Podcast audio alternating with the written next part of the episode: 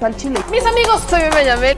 Bienvenidos a su chile favorito. Aquí las noticias o te enchilan o te dejan picado.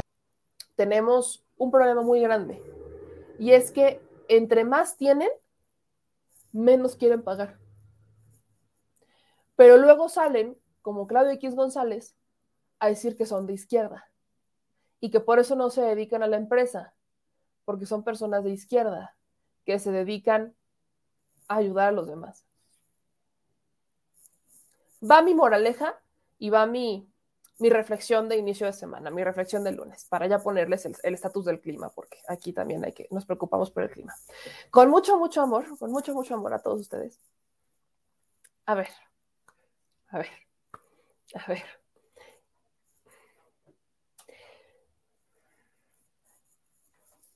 El Estado tiene una obligación con los ciudadanos.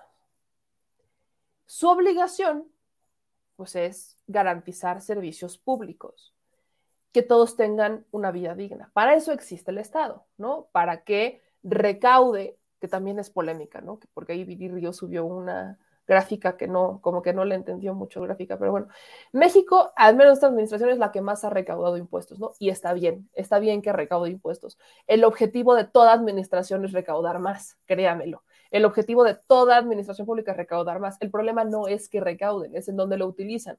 Y hoy creo que nos queda claro en dónde está utilizando el recurso. Si, si bien son las grandes obras, también estamos hablando de una recaudación que va centrada en los programas de bienestar, algo importante porque en Estados Unidos no están tan lejos. Acuérdense que en la Cámara de Diputados se aprobó este presupuesto social en donde metieron la reforma migratoria, así como calzador.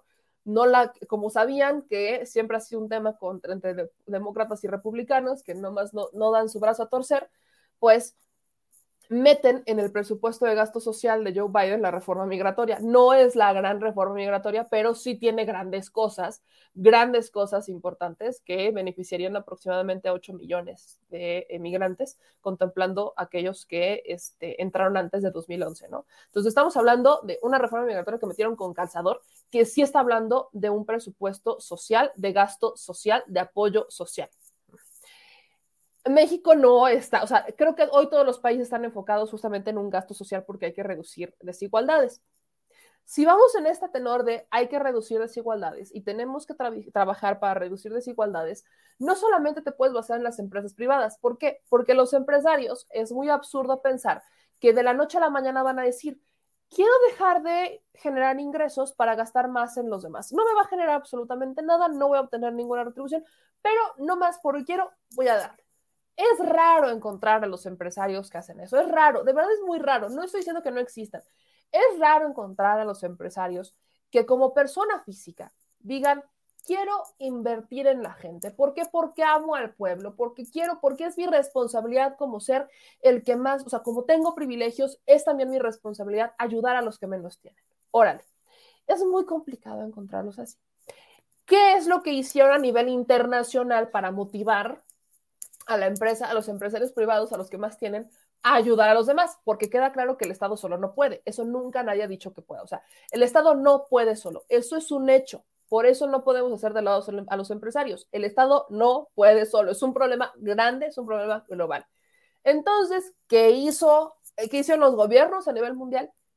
Pues dar ciertos privilegios o ciertos em, incentivos que sirvieran de motivación para que los empresarios invirtieran en el pueblo. A eso le llamamos deducciones. Entonces, las deducciones que hacen son, va, órale, ha servido como motivación.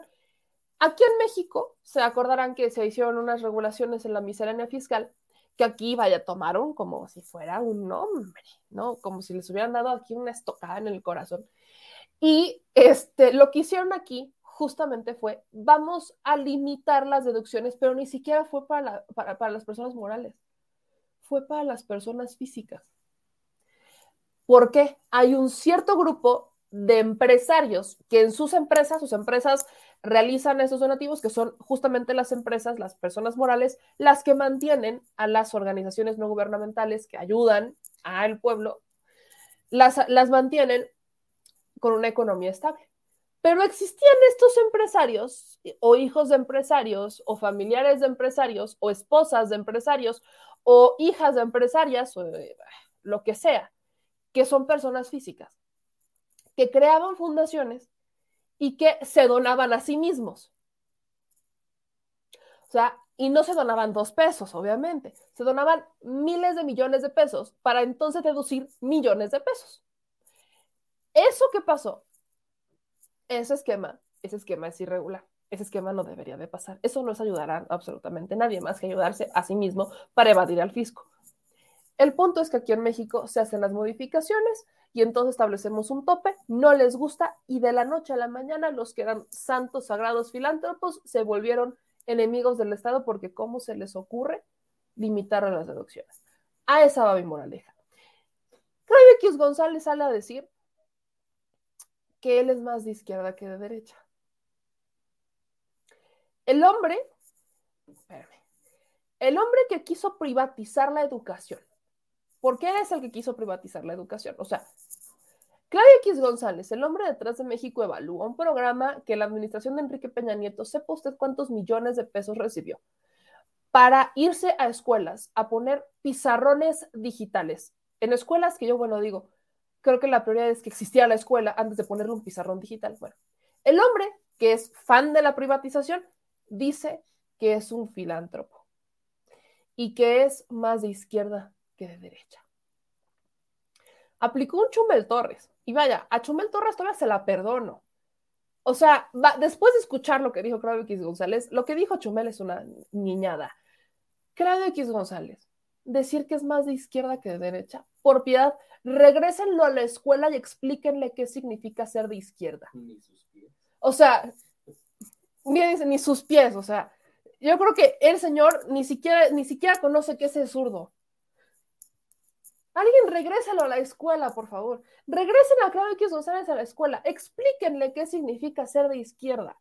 Alguien explíquenle a Claudio X González qué es ser de izquierda. Y después pregúntenle. Porque él no entiende. O sea, ayudar a la gente por caridad no es ser de izquierda, mi hermano. Decirte filántropo pero enojarte porque te, te limitan las deducciones que haces como persona física no es ser de izquierda, mi hermano, no te hace filántropo. Alguien incluso enseña a Clara X González que, cuál es la definición de filántropo. No es nada más ayudar al prójimo esperando que el SAT me beneficie, compadre. Es ayudar al prójimo no más porque se me dio la gana. Y no estoy esperando nada a cambio. Es ser filántropo. Ah, no, pero es que ya no va a tener las mismas eh, portadas de revista que antes le daban, porque ya no es el señor filántropo, como ya no va a poder donar, imagínense usted. O sea, ¿entienden el tema a lo que quiero llegar? Claudio X González diciendo que es de izquierda es el chiste más grande que podemos escuchar en siglos, o sea, sí, en siglos.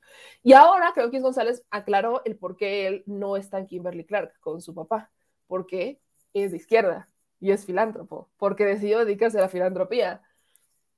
Hmm, este, ok, muy interesante, muy interesante. Que regresen a Claudio González en la escuela para que expliquen qué es, qué, es eh, filantropía, por favor, porque entre filantropía y ser de izquierda, creo que Claudio González es de los que literalmente le dices derecha y piensa que es izquierda. Sí, así más o menos. Entonces, solamente quería cerrar con ese pequeño comentario editorial.